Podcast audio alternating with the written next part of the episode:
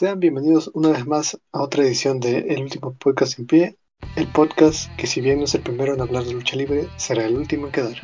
Quien les habla, Carlos Grados, y como siempre, acompañado de Rodrigo Pajel. Así es, Carlos. El día de hoy también tenemos muchas cosas de qué hablar. Venimos de un, a mi parecer, gran, gran WrestleMania.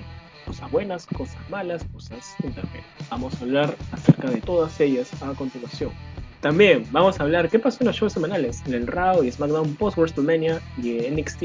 Y también tendremos unas noticias muy importantes acerca de qué ha ocurrido en el mundo del wrestling en esta semana. Finalizando con la parte número 3 de la racha de Undertaker en WrestleMania. Muy interesante todo, Carlos. Muy bien, entonces comencemos, Carlos. ¿Qué pasó en WrestleMania? Primera pelea de las dos noches tenemos a Bobby Lashley acompañado de MVP contra Drew McIntyre por el título de la WWE. Esta pelea la gana Bobby Lashley. A mí el resultado, a mi parecer, creo que nos dolió a todos. Realmente nadie esperaba que Drew perdiera en WrestleMania delante de todo el público. Pero seguimos teniendo un campeón muy bien construido como es Slash. Así que tampoco creo que fue una mala decisión. Habrá que ver a dónde nos lleva el reinado de Lashley ahora. ¿Qué opinas tú? Así como mencionas, la primera lucha de la noche fue la de Lashley contra Drew McIntyre después de un retraso por el clima. Abre en WrestleMania, como ya se había anunciado anteriormente. Es un buen combate para abrir el evento, donde usaron todo su arsenal para intentar llevarse la victoria. Y si bien es un buen combate para abrir, creo que no es el mejor que ellos nos podrían entregar. Creo que en el siguiente evento que van a luchar ellos dos va a ser algo mejor, porque no va a ser el primer combate, sino va a ser como que una lucha más estelar el resultado, realmente no esperábamos que fuera tan dominante Lashley, es más, creíamos que Drew iba a salir por la victoria. Para mí, la califico como una buena lucha gracias a su posición tan temprano en el evento. Luego tendríamos el combate por la oportunidad de los campeonatos femeninos en pareja, que era entre varias parejas. Tenemos por un lado a Natalia y Tamina, a Carmela y Billy Kay, Lana y Naomi, Dana Brooke y a Mandy Rose y a Liv Morgan con Ruby Riot. Es un combate que yo estaba en contra que sea parte de, de WrestleMania, pero eso no va a influenciar ahorita en ese momento. Primero teníamos a Lana y Naomi en contra de Billy Kay y Carmela. Las últimas para mí eran la, la pareja más interesante y la cual yo quería ver más, pero en la ejecución no llenaron mis expectativas y siento que ya quemaron esa bala. Creo que ya no tienen nada más interesante para ellas. No sé si esta actuación les afecta en el futuro, pero bueno. Luego son eliminadas por el Rio Squad, que son las que más demuestran el ring, también sumado a que son las, a las que más tiempo se les dio. Es difícil decidir quién debió pasar aquí.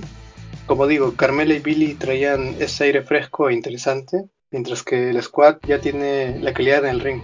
Así que yo hubiera puesto a Mandy y a Dana en vez del squad para seguirle más tiempo a las recién asociadas y luego el squad para eliminarlas y dar al final el squad en contra de Natalia y Tamina, donde no hubiera cambiado nada de esa parte como lo dije, las más veteranas eran las rivales más sólidas, contando las últimas semanas, y yo esperaba realmente la victoria de ellas.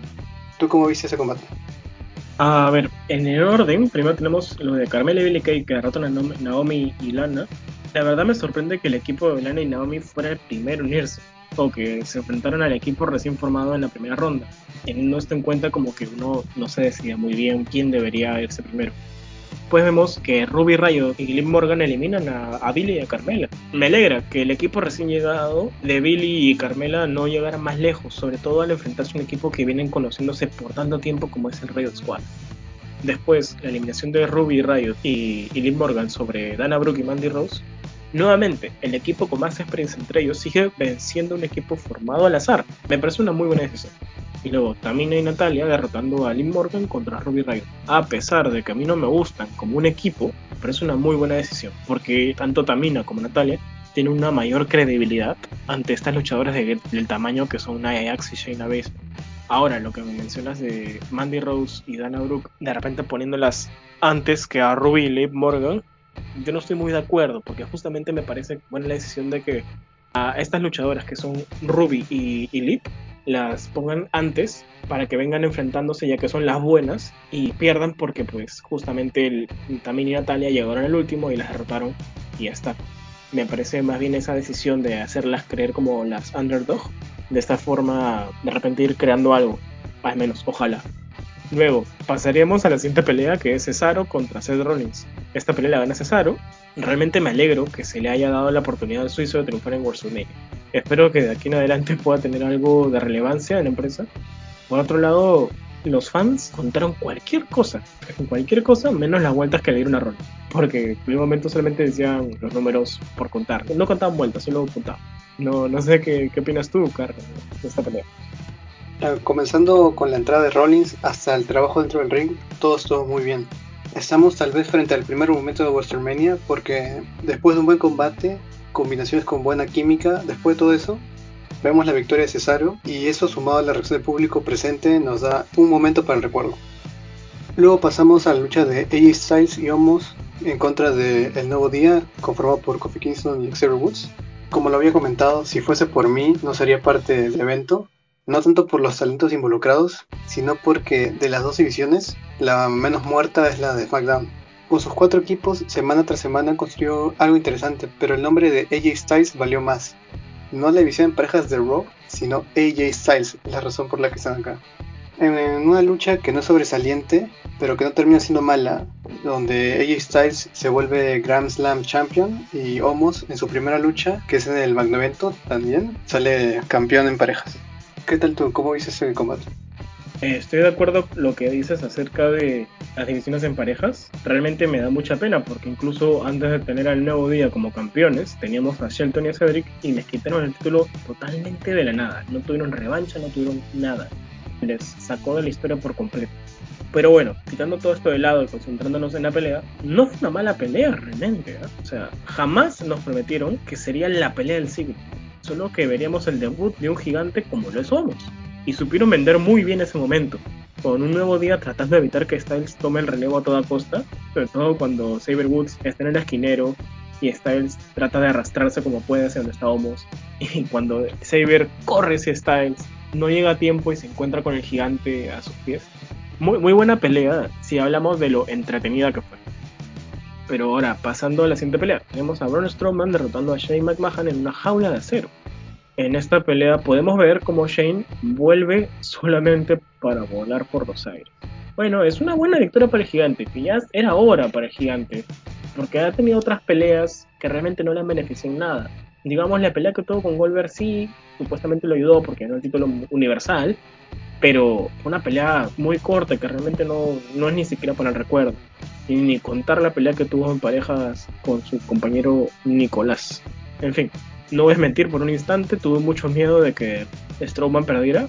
Cuando se puso a celebrar antes de tiempo, pensé que Shane iba a hacer alguna de sus jugadas y pobre Strowman iba a quedar realmente como un tonto. ¿Qué opinas tú, Carlos? ¿Qué, qué te pareció esta pelea? honestamente, aquí perdí un poco de interés en el evento me puse a hacer otra cosa aparte. Primero no esperaba el ataque de Elias y Riker, pero la lucha no sé, no, no me gustó tanto. Creo que puede pasar como una lucha regular, pero no es algo que destaque de la noche. Lo que sí le otorgo fue el momento donde Shane se iba escapando y Braun rompe un trozo de la pared para hacerlo ingresar. Eh, se hizo muy creativo. Fuera de eso vimos lo que esperábamos, Shane cayendo desde lo alto y agradezco que Braun ganara y terminara ya con esta absurda rivalidad.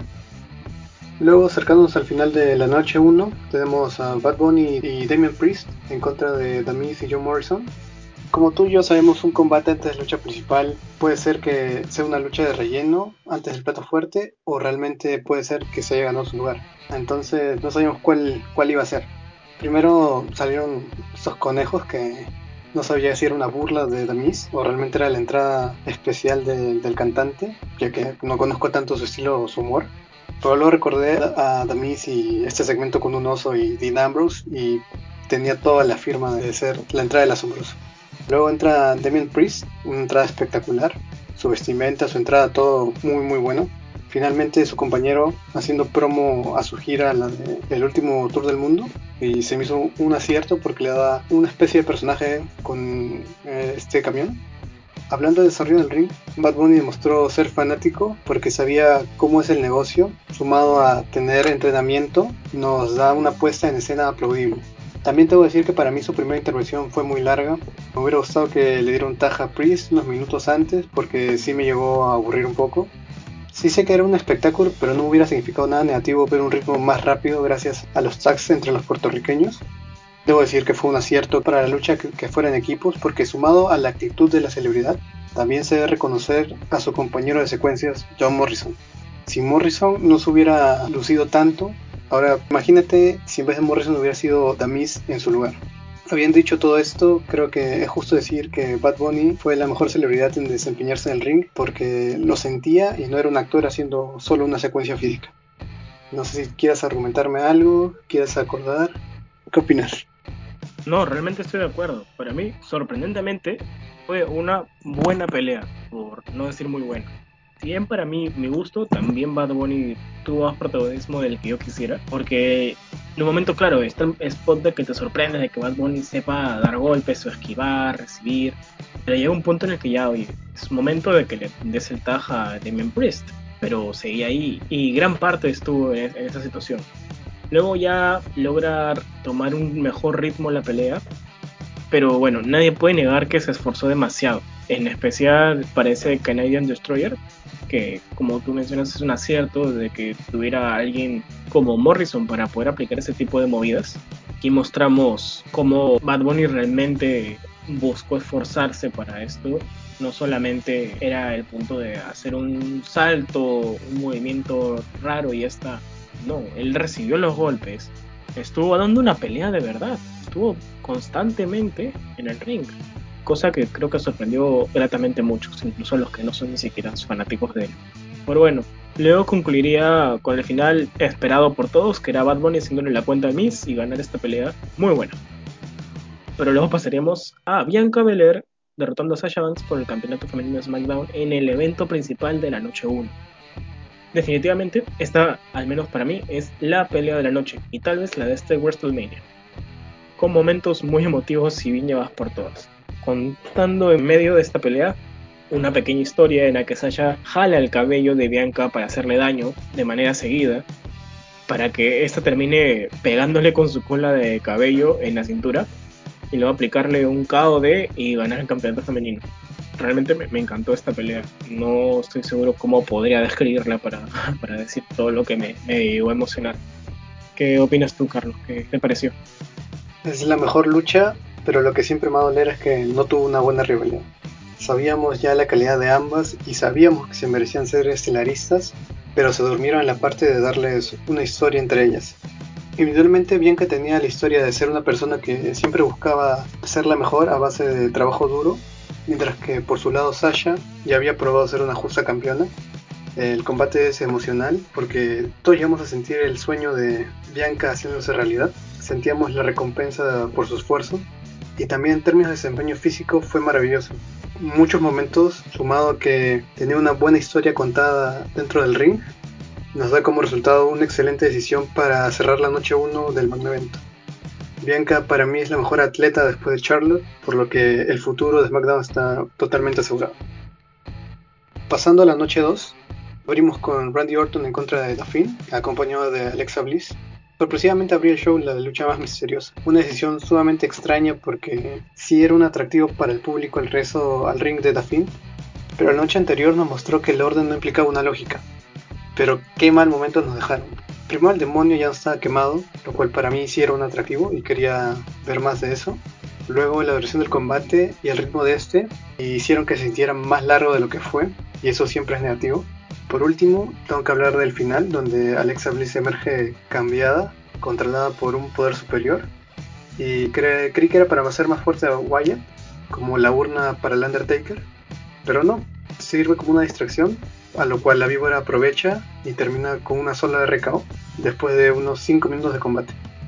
Con una sola RKO que pues es algo que no tiene sentido siendo la historia del personaje y es algo que es consecuencia de lo que pasó en Hell in Cell, donde Bray sobrevivió a 12 pisotones. Esto no se puede borrar y siempre va a quedar en la memoria y siempre va a ser comparado con todo lo que pase posteriormente. Así que ahora con una sola RKO deja un mal sabor de boca. Y si me preguntas, al final me dejó de interesar la parte de la historia, no, no deseo ver más, no quiero continuar la rivalidad de Alexa contra Bray. Pero no sé qué opinas tú. No sé si, si también te parece algo negativo o si te gustó esa lucha. No, definitivamente estoy de acuerdo contigo. Yo creo que es una de las peores peleas de WrestleMania, si es que no es la peor realmente, con un final muy raro, ya que Alex está sentada encima de un juguete gigante buscando distraer a The Fiend, mientras Orton aprovecha para hacerle un RKO. Y ese es el problema, justo lo que mencionas. Muchos no tenían ni idea de qué pasaba, y luego fueron comprendiendo que era una traición. Por eso no se siente el impacto que debería, porque tú te quedas pensando, ¿qué, qué está pasando acá? no, entiendo nada. Y después, ah, ok, una traición, ah, bueno. Y luego un RKO y termina la pelea no se entiende muy bien y realmente no te dejan ni siquiera pensando, oh, ¿qué va a pasar luego? No, hay expectativas de nada, solamente es un ok. Aparte vemos cómo se desperdicia una rivalidad construida por meses, meses, solo para acabar la pelea con un final mediocre en menos de 6 minutos.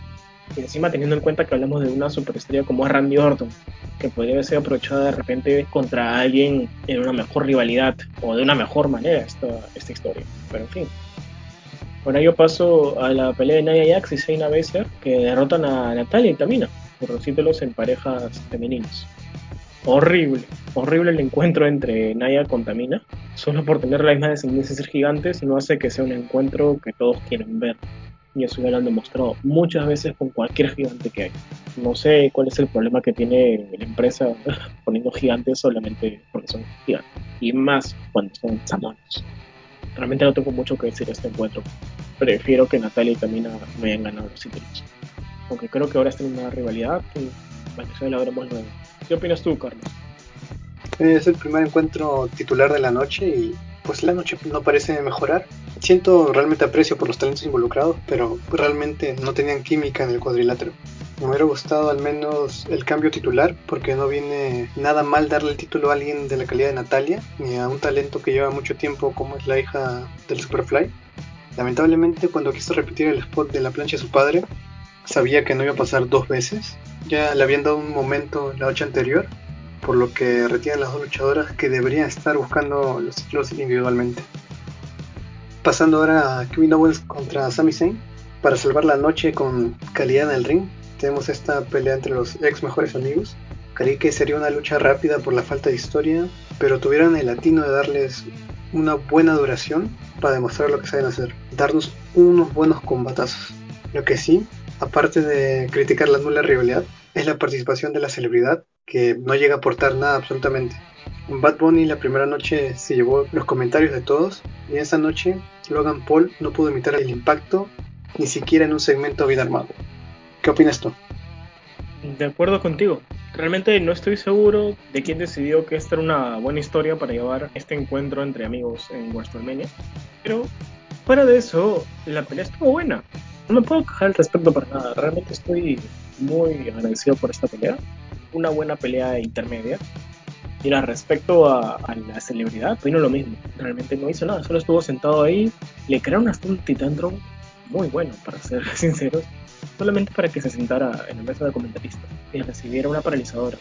Y eso es algo que tú me mencionaste cuando estamos viendo el encuentro, y es de que Kevin Owens no es Stone Cold, pero parece que lo están armando así, literalmente están haciendo segmentos que le hacía antes, con celebridades incluidas.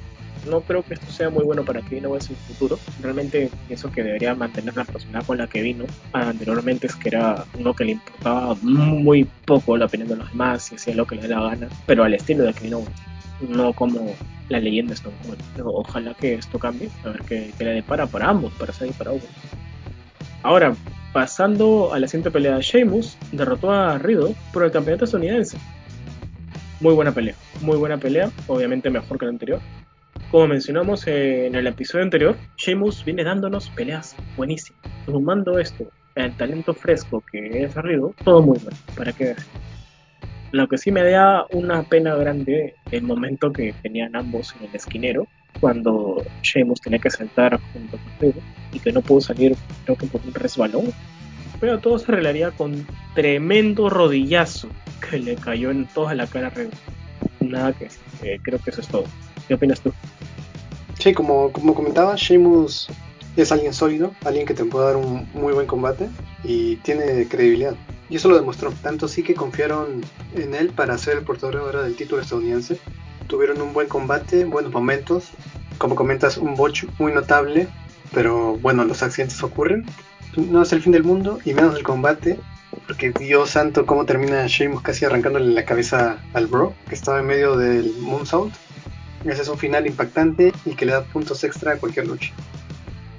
Ahora es momento de Apollo Cruz contra Biggie por el campeonato intercontinental en una lucha de tambores nigerianos. Primero yo esperaba una gran entrada por parte de Apolo, lástima que no pasó. Ahora sí, el combate de tambores nigerianos. Todos a la expectativa de esto. A decir verdad, fue un combate sin descalificación con un nombre interesante, pero que solo era de adorno. La lucha sí estuvo, estuvo bien. Desde un comienzo se dieron con todo, con los palos de Kendo. Y luego unos spots con los escalones metálicos que tal vez debieron tener más protagonismo que cualquier otro instrumento nigeriano. Es que sí, la lucha es bien llevada, pero tenías la espina clavada con los tambores que no llegan a usar a pesar de ser el atractivo principal. Ah, y me olvidaba que al final Apolo se lleva la victoria gracias a la intervención de Babatunde, de Tabaqueiro, o como se llamará, gracias a esta alianza al comandante Aces. Es un punto a favor para el personaje de Apolo y espero que lo sepan implementar bien porque está una línea muy delgada que lo separa de ser un personaje bueno a ser uno ridículo. No sé qué tú tengas que opinar aquí. A ver, mi pelea favorito de la noche. La pelea como tal no es mala, realmente no es mala. Es muy entretenida, pero es solo una pelea extrema. No entiendo la razón de por qué dijeron que sería una pelea de tambores nigerianos, que solo estaban de adorno. No fueron relevantes en lo absoluto, ni siquiera los tiraron a los luchadores contra ellos, ni siquiera eran algo grande dentro de esta escenografía que armaron de Nigeria, entre comillas. Solamente eran pequeños tambores color verde alrededor del ring, adornando todo. No hicieron nada en una pelea extrema y ya está. Que una, buena pelea extrema. Algo que destaco de la pelea es que Apolo ganaría justamente, como menciona Carlos, gracias al comandante Aces, presentándonos después de mucho tiempo a Dabakato. Esto, sí, yo también pienso que le dar más relevancia a Apolo. Ojalá que sí. Y eso también nos explica un poquito, quiero creerlo, de por qué Apolo de repente no entró con su ejército personal a WrestleMania. Porque estaba Dabakato esperando, para, esperando las órdenes de Apolo. Ahora, con todo esto habrá que ver a dónde llegará Big. Le no tiene título intercontinental. ¿Qué le espera a Big? Habrá que ver. Pasemos a la penúltima pelea de la noche. Rhea Ripley derrotando a Asuka por el campeonato femenino de Raw. Una pelea buena, pero solamente buena. Para lo que es un WrestleMania, realmente sentí que miraba una pelea en un Raw normal. No tengo mucho que decir. Realmente no estoy tan interesado en esta pelea. Es más, siento que fue un poco larga y eso no me gusta. Igual me alegra que Real Ripley haya ganado, pena por Asuka, pero creo que Real Ripley era el momento ya de tener una campeona en esta división más fresca, a ver qué nos pueda otorgar. Igual, eso no nos deja de lado de que simplemente fue una rivalidad que empezó con Rhea llegando y diciendo voy a enfrentarme a Asuka. no sé, ¿qué opinas tú, Carlos? ¿Qué te gustó esta pelea? Para ser honesto, ¿no? Eh, y si en la noche 1 tuvimos un gran encuentro titular, en ese tuvimos uno muy regular. Eso es todo lo que puedo decir acerca del combate. Rhea Ripley y Asuka tuvieron una lucha que más allá de la coronación de la australiana va a ser olvidada gracias a este combate. Es una lucha regular con un final anticlimático, de donde lo positivo fue un cambio de cara en la marca roja para refrescar esta división yo era para cerrar la noche 2, el evento estelar de manos de Roman Reigns en contra de Edge y Daniel Bryan en una triple amenaza por el campeonato universal. Esa fue en retrospectiva la rivalidad mejor construida camino a WrestleMania que merecía desembocar en este evento central de la segunda noche. Por un lado, la superestrella que hace 10 años anunciaba su retiro profesional, buscando hacer historia una vez más al elevarse campeón nuevamente. Por otro lado, el dominante campeón que parece no tener límites al destruir todo rival que se encuentra. Y finalmente la superestrella que supo colarse en el encuentro como hace 7 años, que buscaba repetir el mismo resultado. Todo esto dejaba la vara muy alta para el encuentro y vaya que no decepcionaron. Tuvimos, creo que yo, de todo, tantos momentos que no soy capaz de narrarlo. Voy a destacar la edición de Brian para darle más ritmo a la lucha a Jay que generó una reacción del público y el final donde la palabra dominio se le queda corta al jefe tribal. No creo que sea el combate de mejor calidad luchística y es que no solo se trata de eso en la lucha libre, se trata de contarte también una historia dentro del ring y no solo de ser el maestro llaveo o hacer mil maromas. se trata de transmitirte emociones y en mi opinión, esta lucha lo hizo de forma magistral. ¿Qué opinas tú? Cuando señalaba que tenía dudas sobre cuál era la mejor pelea de este WrestleMania, era porque esta pelea también fue increíble. Tengo muchas dudas sobre cuál fue mejor, si la de Bianca Sasha o esa triple amenaza, que nos dieron de todo. Comenzando por un Jey Uso que caía pesado para deshacernos de él hasta el final de la noche con un DDT por parte de Edge sobre la escalera metálica Luego tendríamos un choque de lanzas entre Edge y Roman, bien llevado esta vez, golpeándose solamente los hombros sino las cabezas. Y el momento en el que Daniel Bryan intenta hacer rendir al campeón, tal cual como se lo prometió semanas atrás. Incluso terminaríamos de ver el cambio de Edge, buscando aplicarles a los rivales su brutal ataque con sillas, tal cual como lo hizo Randy Orton con él cuando regresó la WWE el año pasado. Buena victoria del jefe tribal, la cabeza de la mesa, el campeón que SmackDown necesita, Roman Reigns. Nada que decirte, me encantó esta pelea. ¿Qué ocurrió este lunes en Raw, Carlos? A ver, primero, realmente no tengo mucho que resaltar. Fue un Raw post WrestleMania muy decepcionante, la verdad. Muy decepcionante. Podría de repente mencionar el evento principal, en el cual tenemos a Drew, que venció a, Strowman y a Randy Orton para tener una oportunidad titular ante Bobby Lashley en Backlash. Porque me niego a decir WrestleMania Backlash. Solamente diré de en adelante hasta que sea el evento Backlash. Pero saldría MVP en encarar a Drew, mientras que por la espalda sale Mace y Tibar para atacar al escocés. Lo cual me parece bien por parte de los Extra Attribution, porque están haciendo algo, están siendo útiles y no solo están en el backstage pero a la misma vez me molesta, porque mantienen esos personajes que no les aportan absolutamente nada. Espero que poco a poco puedan ir alejándose de estas facetas. Y ahora vamos a ver si solamente son unos subordinados más, son los nuevos miembros del Hard Business, no sabemos. Ahora, por otro lado, los Viking Riders volvieron luego de 7 meses de ausencia, derrotando al equipo favorito de Carlos, Shelton Benjamin y Cedric Alexander. Espero que de esta manera termine de tomar forma la edición en parejas que sigue sin ser muy consistente. ¿Qué opinas tú de Raw? Ah, como dices, un Raw regular, pero un Raw post WrestleMania olvidable totalmente. Y vamos a demostrarlo con lo que tengo que agregar, porque tuvimos Mandy Rose y Dania Brooke en contra de Shayna Baszler y Nia Jax, donde volvemos a lo mismo, una lamentable división en parejas femeninas Después de hacer retener a las campeonas, las tenemos burlándose del resbalón de Mandy en WrestleMania y quemando el chiste, ah, ya que pusieron a Nia Jax tropezándose dos veces en un combate que termina en cuenta fuera. Todo muy mal hecho y no entiendo por qué mantienen a buenos talentos como las actuales campeonas en esta división sin sentido. También teníamos a Alexa Bliss y a Bray Wyatt, que esperábamos una explicación de lo acontecido, pero más que dar explicaciones, solo nos dijeron que sería cada quien por su lado, en una historia que personalmente no me genera ya más interés. Para añadir, próxima semana tenemos Asuka en contra de Charlotte y a Randy Orton en contra de Braun Strowman. Eso sería todo por la edición de Show Rojo. Pasando a los ahora shows de los martes NXT, para rescatar tengo a primero a Santos Escobar en contra de Kushida, en un buen combate donde más de uno esperaba ver retener al mexicano, pero creo que el debut en este nuevo horario para NXT hizo que necesitaran más momentos y por eso creo que el cambio es más por las circunstancias. Más sentido hubiera tenido si Kushida hubiera sido el ganador de su combate frente a Dunne, porque deja un, mal sabor de boca que el que salió perdiendo el takeover sea el que tenga la oportunidad y hasta el título.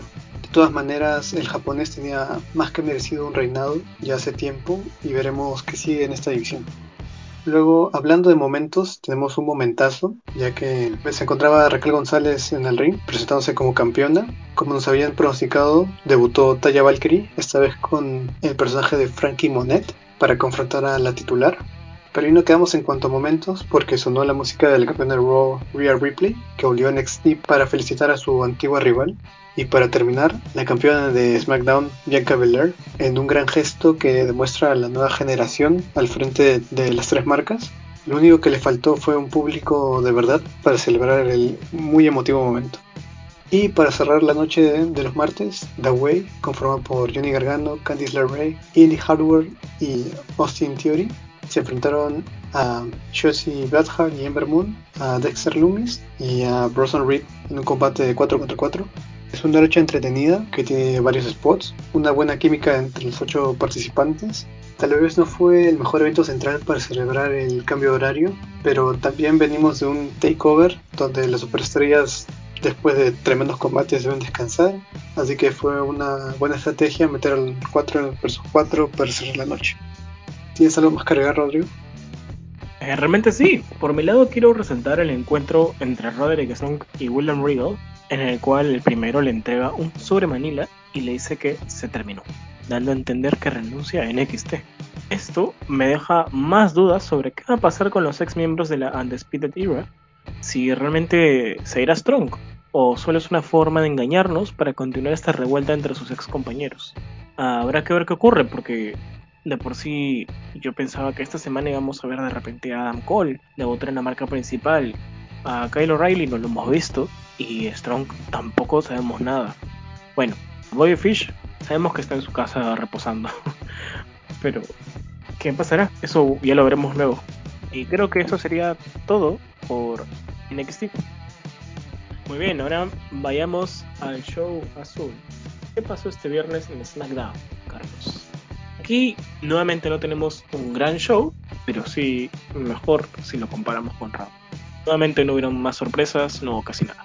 Vemos como un Cesaro victorioso quiere aspirar por el título de Roman Reigns, por lo que mandan como siempre a Yayuso a que se enfrente a este nuevo retador y disminuye el trabajo del campeón.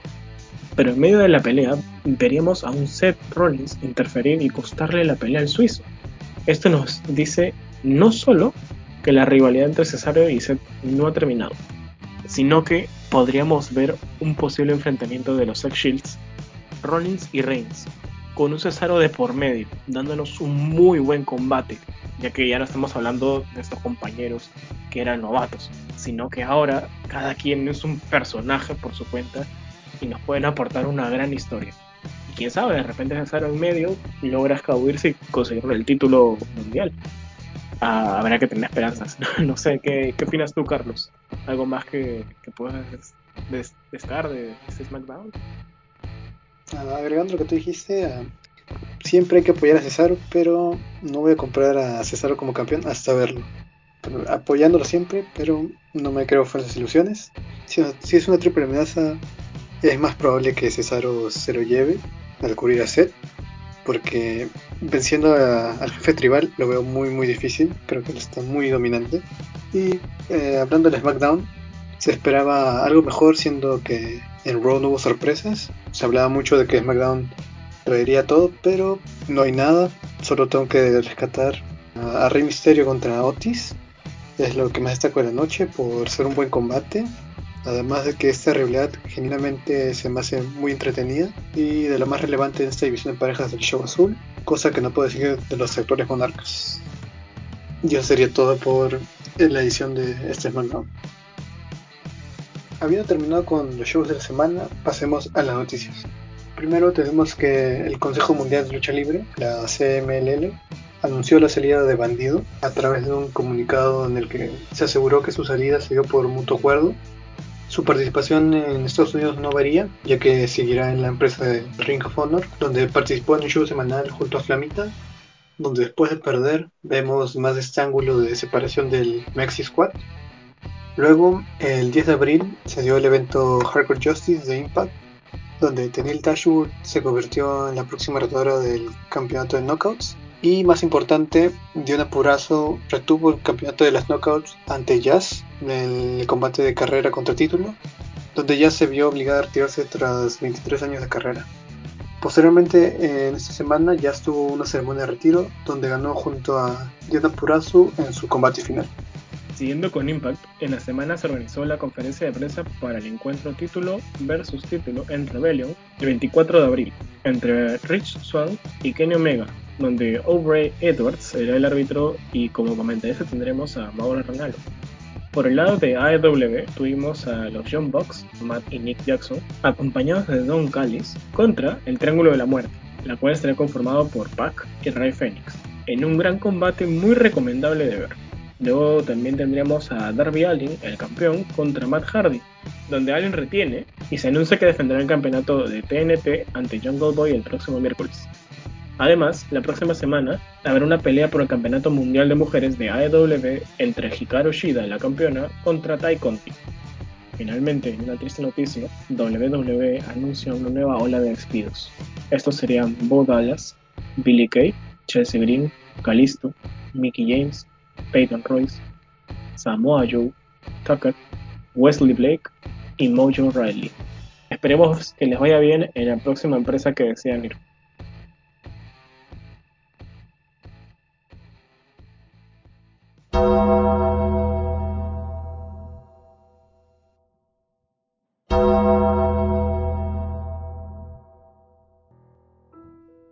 Después de 18 victorias consecutivas, con una racha establecida, WrestleManias estelarizados, títulos obtenidos y hasta una carrera concluida en el camino, es momento de culminar con la tercera parte del récord del Undertaker en la vitrina de los inmortales. Después de salir de programación debido a una lesión, The Undertaker volvería para el camino a WrestleMania al final de una serie de videos crípticos que marcaban un acontecimiento para el 21 de febrero del 2011, donde además de regresar, Triple H hacía su regreso. Habiendo sido el último combate del juego el 25 de abril en Extreme Rules del año 2010. El Rey de Reyes interrumpió al hombre muerto, donde después de un intercambio de miradas, pactaron un combate para el show de shows sin decir ni una palabra. Luego el combate se oficializó agregando la estipulación de una lucha sin descalificaciones para la segunda vez que las leyendas se medían en este evento como hace 10 años. Como dato adicional, desde este momento The Undertaker dejaría de ser una superestrella a tiempo completo y pasaría a ser un part-timer que solo se presentaría para elaborar sus rivalidades camino al magno evento, además de, de otras apariciones especiales. WrestleMania 27 tuvo lugar el 3 de abril del 2011 desde el Georgia Dome en la ciudad de Atlanta, Georgia, donde el evento principal fue The Miz vs John Cena. Y ya diciendo esta lucha, pueden imaginar la calidad de todo el evento, de las ediciones menos recordadas por los fanáticos, pero la batalla del invicto hace que este WrestleMania no se pueda borrar de la memoria. Triple H hace sus mejores entradas al show, iniciando con For Whom the Bell Tolls de Metallica, acompañado de una escolta de guerreros y él luciendo su indumentaria de rey mientras el dueño de la racha hacía su clásica entrada sin nada ostentoso, pero totalmente solemne. El encuentro, como hace 10 años, comienza rápidamente a los golpes, y si esa vez se sentía la, vibra de una pelea callejera, en esta ocasión tenían vía libre debido a la situación. Pasados fuera del ring, destruyó todo a su paso, desde el cubículo de Microcall a la barrera de protección, pasando a la mesa en inglés que terminó una catapulta para Triple H desde arriba de esta, sumándole a la ya considerable altura del Undertaker, y culminando la brutalidad fuera el encordado con una rompespina dorsal para castigar el fenómeno en la mesa española. Dentro del cuadrilátero no se disminuye la agresividad, ya que ninguno de los dos se guarda nada. Una garra ultratumba, un ascensor de la muerte y una tumba rompecuellos de parte del demonio de Dead Valley, y por el lado del juego, un rompespino dorsal un pedigrí de la nada y a partir de una ADT sobre una silla comienza lo impactante. El asesino cerebral lleva el máximo a su oponente porque realiza dos veces sigue su remate, lo deja agonizante después de una tanda de golpes con la silla que termina siendo incapaz de siquiera hacer su clásico levantamiento. Irreal que un año antes fuese el enterrador el que pedía a su rival que se quedara abajo para no finiquitarlo. Luego de poder ponerse débilmente de pie, es recibido por el último acto de humillación y el que parecía que le ponía fin a la racha. Triple H es capaz de evitar un golpe de Taker para asestarle su propio remate, la tumba rompecuellos. Pero The Undertaker ha convertido el salirse de la cuenta en un arte y así lo hace en el último momento. No sabiendo qué hacer y teniendo al del Valle la Muerte vulnerable, Triple H fue por su mazo para ponerle fin a este encuentro. Pero menudo error, ya que el fenómeno por puro instinto y usando lo último de su ser, lo atrapa en Hell's Gate que hace rendir al Rey de Reyes, llevándose así la victoria nuevamente ante su rival para marcar el 19 a 0. Luego del brutal encuentro, Triple H se retira por su propia cuenta, cosa que no podemos decir del hombre muerto porque casi por suerte se llevó al encuentro. Si no lo hacía rendir, no le queda nada más, y eso se vio al querer dejar el recinto, ya que se desploma y es llevado en una camilla, dejando el juego como el único que salió de pie en esa noche y al Undertaker desaparecido por lo que restaba del año. A finales de enero del 2012, Undertaker volvería para retar a Triple H a una revancha en WrestleMania 28, debido a que se sentía insatisfecho con el resultado de la anterior pelea que tuvieron, pues en esa tuvieron que sacar al hombre muerto en camilla y él no quería que ese fuera el último recuerdo que tuvieran del hombre muerto. A lo que Triple H se negó a aceptar en repetidas ocasiones, incluso con la asistencia de su mejor amigo Shawn Michaels, aceptando solo cuando Undertaker lo llamó cobarde y comparó las habilidades y carrera del asesino cerebral con las del chico rompecorazones, pactándose así la pelea con la estipulación de que sería una jaula infernal y con Shawn Michaels como referee especial. WrestleMania 28 se realizó el 1 de abril del 2012 en el Sun Life Stadium en Miami Gardens, Florida. Nombrada como el final de una era, esta pelea fue demasiado larga para lo que dieron. Es más, es la pelea más larga que Taker ha tenido en un WrestleMania. No usaron casi ningún momento la estipulación de la jaula, solamente se golpearon de vez en cuando y luego subieron al ring y continuaron con la historia como si nada. Y solo fue para darle más importancia a la pelea. Luego tratarían de contarnos la historia dentro de la pelea cuando Triple H le dio varios silletazos a Undertaker para que este quedara fuera de contienda y Michaels le diera la victoria del juego. Pero el hombre muerto se negaba a perder por lo que tendríamos a un HBK cada vez más preocupado por la salud de Undertaker. Luego de algunos roces entre el de la racha con el referee especial, este último sufriría un triángulo de la muerte por parte de Undertaker, para más adelante en la noche vengarse con una patada biónica seguida de una pedigrí por parte de Triple H, llegando, ante el asombro de todos, en especial de Shawn Michaels, a la cuenta de dos únicamente.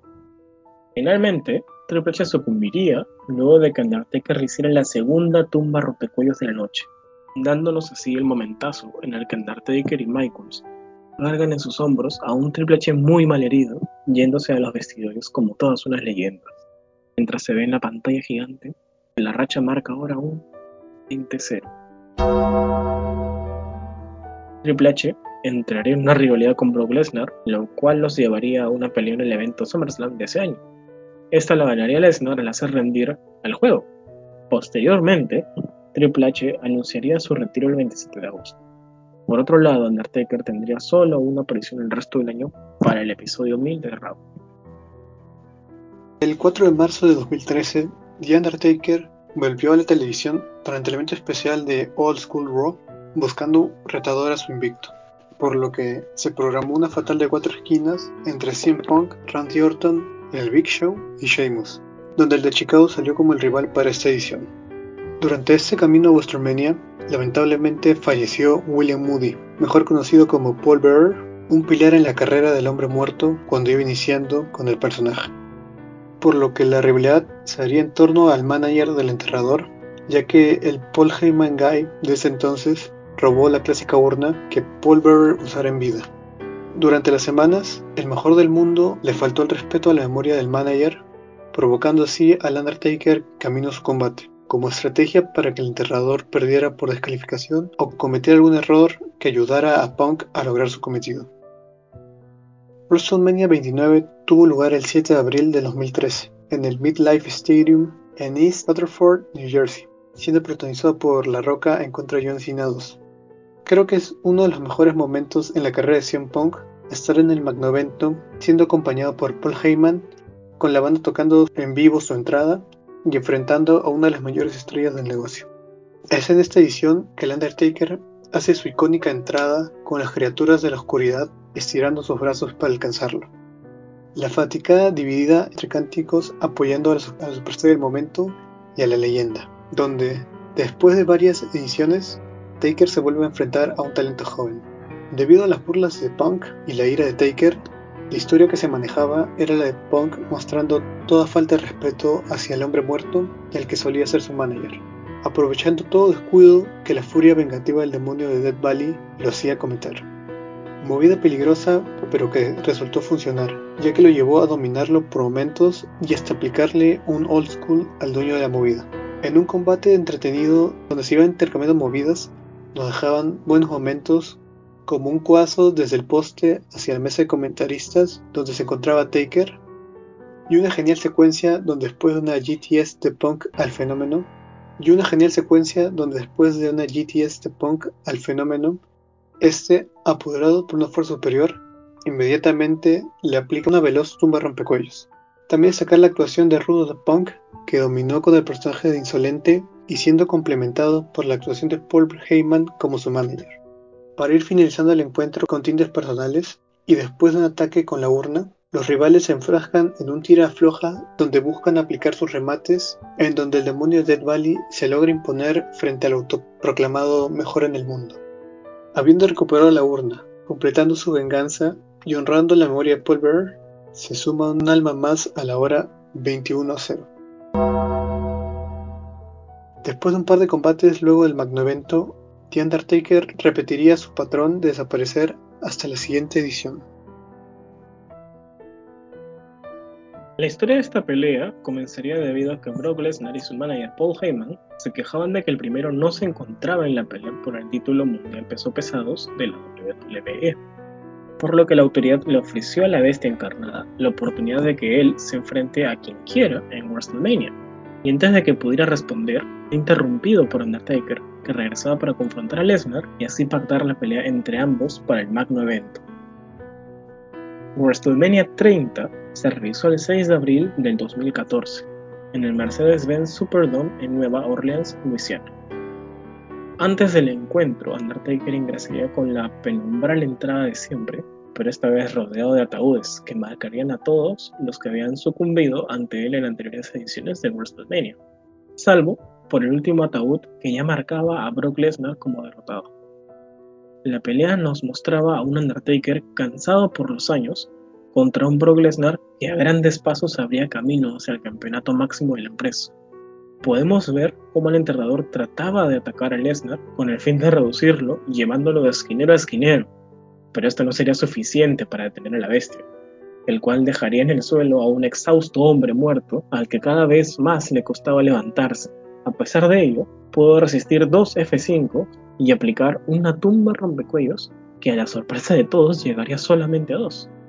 Finalmente, lograría aplicar un ascensor de la muerte con mucha dificultad y al momento de buscar la segunda tumba rompecuellos sería revertida por Brock Lesnar. En este momento, todos esperaban lo clásico en la espera de Undertaker, que este se saliera mágicamente de la cuenta de dos debido a los poderes paranormales que suele tener en la época de WrestleMania y ganara la pelea como lo venía haciendo 21 veces seguidas. El resultado no podría describirse solamente como sorprendente. Esta vez la cuenta había llegado a tres y Undertaker había perdido. La racha de la leyenda había acabado a manos de Brock Lesnar. Nadie podía creer. Undertaker se levantaría, poco a poco mirando al público que lo aplaudía y agradecía por tanto, aún algo desconcertado por la situación. De esta forma se retiraría Undertaker del escenario, esta vez sin poder alzar el puño como siempre, señalando en la pantalla que ahora la racha era un 21-1.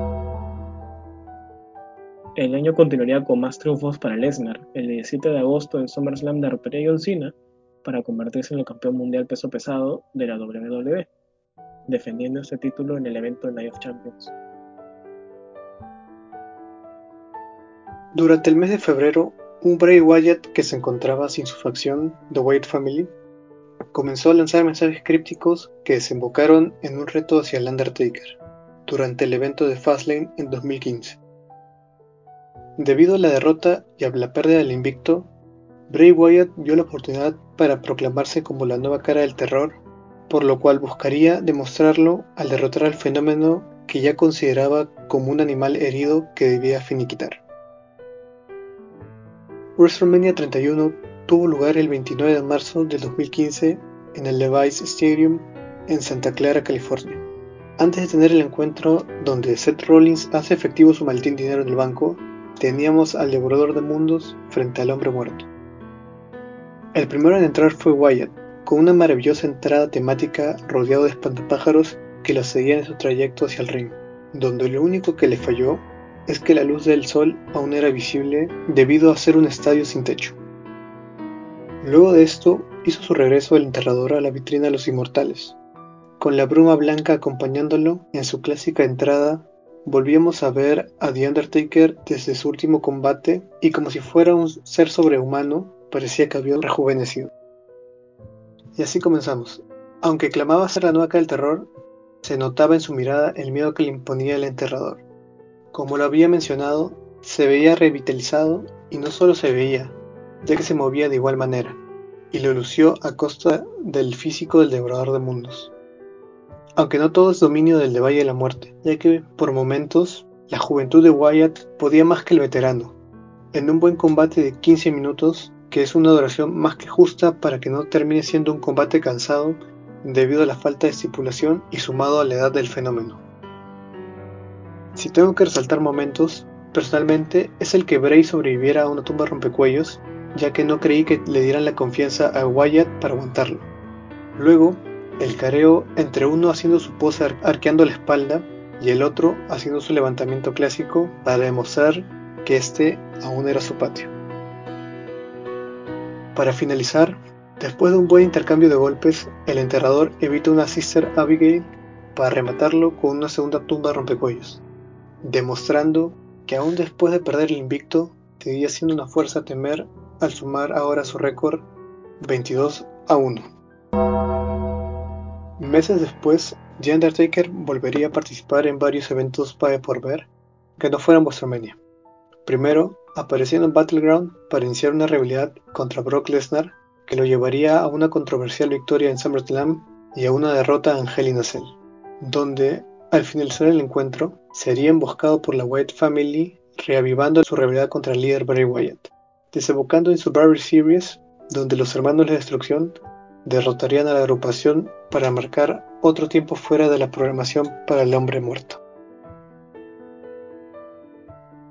La historia comenzaría debido a que Vince McMahon presentaría el premio Vincent J. McMahon Legacy of Excellence, el cual sería otorgado a Stephanie McMahon, pero cuando ésta le iba a recibir, regresaría a Shane McMahon, sorpresivamente, por primera vez desde el año 2009 para hacer valer su lugar en la empresa y pedir el control absoluto de Raw. Vince aceptaría, pero solo si Shane vencía a un rival a elección del padre en WrestleMania. Luego de que McMahon hijo aceptara, se le informó que sería contra Undertaker en una jaula infernal. El enterrador se presentaría la semana siguiente en Raw para decir que lo que le suceda a Shane en WrestleMania sería responsabilidad de Vince y no suya. Luego se agregaría la estipulación de que si Undertaker perdía, sería su último WrestleMania. WrestleMania 32 se realizó el 3 de abril del 2016 en el ATT Stadium en Arlington, Texas. Personalmente, esta pelea es mucho mejor de lo que recordaba. Ambos luchadores saben combinarse bien, y cada momento que nos regalan en esta pelea está tan bien llevado, de tal forma que la media hora que dura la pelea se siente que pasa demasiado rápido. Creo que el aporte de Shane se puede sentir dentro de la pelea a pesar de que él no es un luchador como tal. Bueno, en sí la pelea estaría llegando a su fin cuando el hombre muerto rompe la reja con el cuerpo de Shane y luego procede a romper una mesa de transmisión con el cuerpo de este. Shane lograría terminar con los castigos de Undertaker al pegarle con uno de los transmisores de las mesas en la cabeza dejando tumbado al del Valle de la Muerte en una de las mesas. En ese momento, todos se dieron cuenta de las intenciones de Shane, y este empezó a escalar la pared de la jaula para saltar hacia Taker desde lo alto de esta. Como se lo mencionó, las peleas del McMahon hijo están hechas para que él haga algo extremo o salte desde grandes alturas, por lo que era lo que se podía esperar. Pero igual habían dudas, debido al tiempo que Shane estuvo fuera de la WWE Luego de que Shane saltara desde lo alto de la jaula, Undertaker lograría escapar por muy poco del daño que se le iba a impartir, mirando sorprendido a un McMahon que se atrevió a tanto para poder ganar.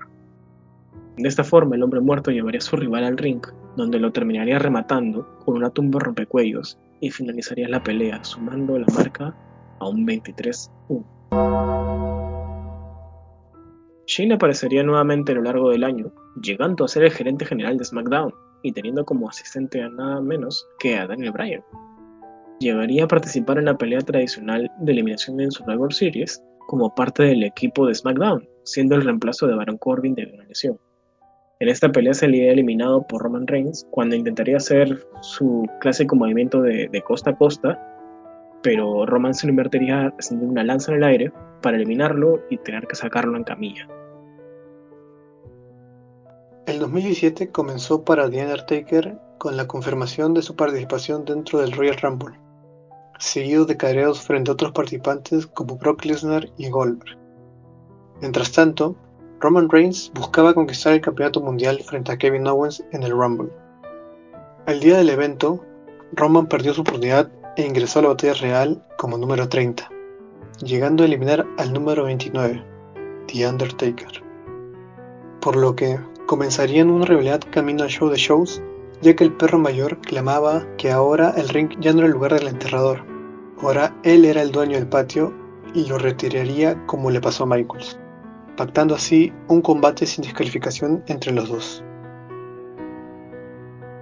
WrestleMania 33 tuvo lugar el 2 de abril de 2017 en el Camping World Stadium en Orlando, Florida, siendo estelarizado por The Undertaker en contra de Roman Reigns, marcando la cuarta vez para el enterrador estelarizando el evento. Hay algo que tengo que aclarar desde el comienzo. Taker no se ve en buena forma física, y queda demostrado por cómo se mueve en el ring en un combate de ritmo lento cuya estipulación está colocada para ocultar las carencias en cuanto a habilidad. El público se encuentra respaldando totalmente al enterrador y se mantendría así por todo el combate, además del abucheo cada vez que Roman hacía un contraataque o un silencio total cuando éste dominaba. De las peores luchas en su récord, podemos ver al hombre muerto haciendo un last ride para nada convincente, luego en un intento de revertir la tumba, Roman falla en cargar al de Valle la Muerte en dos ocasiones. Realmente vemos una mala química entre ellos que no se llegan a entender en varios momentos. Como en el peor Hell's Gate realizado, que no parece que esté generando ningún peligro. Luego tenemos un momento incómodo donde no sé qué intenta hacer Reigns que se impulsa solo para empujarlo.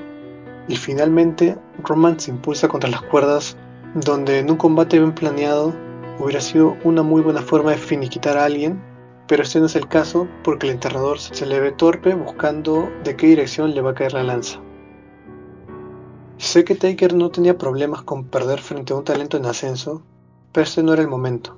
No con un hombre muerto lejos de sus mejores años, no en contra de un Roman Reigns que si bien no era el rudo del combate, fue abuchado durante todo el desarrollo de este, y que al ganar no lo deja ver dominante y mucho menos aprovecha la contra del público para elevar al personaje. Lamentable combate en el récord, decepcionante evento principal de un WrestleMania y una derrota más por el fenómeno que marca 23 a 2. Luego de la lucha, The Undertaker se retiraría su indumentaria, dejando su saco, guantes y sombrero en medio del encordado. Luego, como muy pocas veces, rompería el personaje en televisión para acercarse a su esposa y finalmente retirarse entre aplausos y cánticos de Gracias Taker, interpretándose como el retiro del fenómeno de la WWE por parte de los fanáticos. En un gran momento para despedir al hombre muerto, pero con un desastroso encuentro detrás de él. Ahora nos iríamos al año 2018 en el Royal Rumble, en el cual John Cena peleaba para ganar una oportunidad titular en WrestleMania perdiendo la batalla real. Luego participaría en la cámara de eliminación y en el evento Fastlane, en ambos buscando obtener un título mundial y perdiendo en el intento.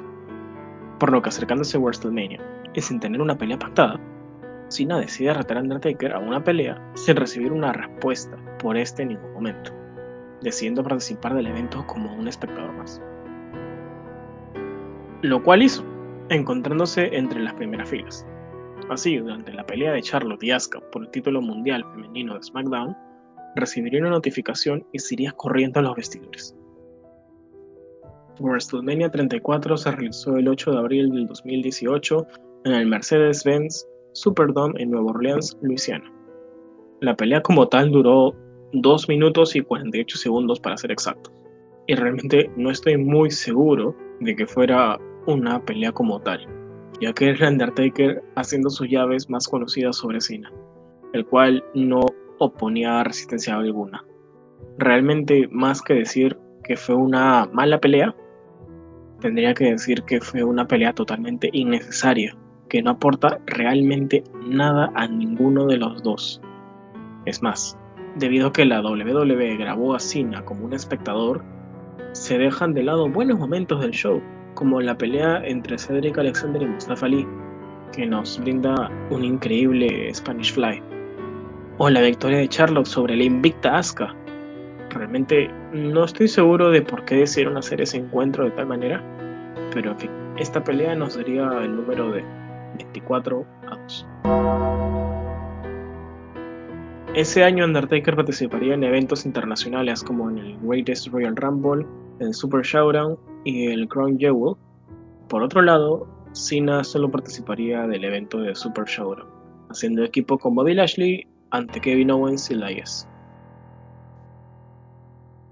Llegó WrestleMania 35 y esta edición no contó con la presencia del enterrador, marcando la tercera vez que se perdía una edición, siendo la última vez ya hace 19 años en WrestleMania 2000. Entre WrestleMania 35 y la siguiente, The Undertaker participó en luchas cuanto menos bizarras. Primero en el Super Showdown en Arabia Saudita en contra de Goldberg, en un fatal encuentro donde el enterrador casi se lesiona y no se pudo rescatar nada positivo del encuentro. Debido a no creer que este fuera su último recuerdo en un ring, The Undertaker y Roman Reigns formarían equipo para enfrentarse a McIntyre y a Shane McMahon en una lucha sin descalificación en el evento de Extreme Rules, donde saldrían victoriosos el enterrador y el perro mayor. A pesar de dar un buen encuentro, faltaba una forma de terminar con una nota alta, por lo que, camino a la edición número 36 de la vitrina de los inmortales, puso en su mira a uno de los mejores exponentes de lucha libre, AJ Styles, para entrar en una rivalidad que los llevaría al último combate del hombre muerto en el magno evento. WrestleMania 36 tuvo lugar el 4 de abril y el 5 de abril del 2020 en el Performance Center en Orlando, Florida. Bajo el contexto de la pandemia se realizó sin público y fue la primera edición en darse en dos noches. Siendo la primera noche estelarizada por la Yard Match entre The Undertaker y AJ Styles marcando la quinta y última vez que el enterrador era estelarista en el show de shows. El encuentro se desarrolla en un descampado con AJ Styles llegando dentro de un ataúd burlándose del hombre muerto. Esperando la llegada de Taker, se escucha a lo lejos el sonido de una motocicleta haciendo recordar al American Badass con su bandana y un chaleco que recuerda su vestimenta durante la era de la actitud.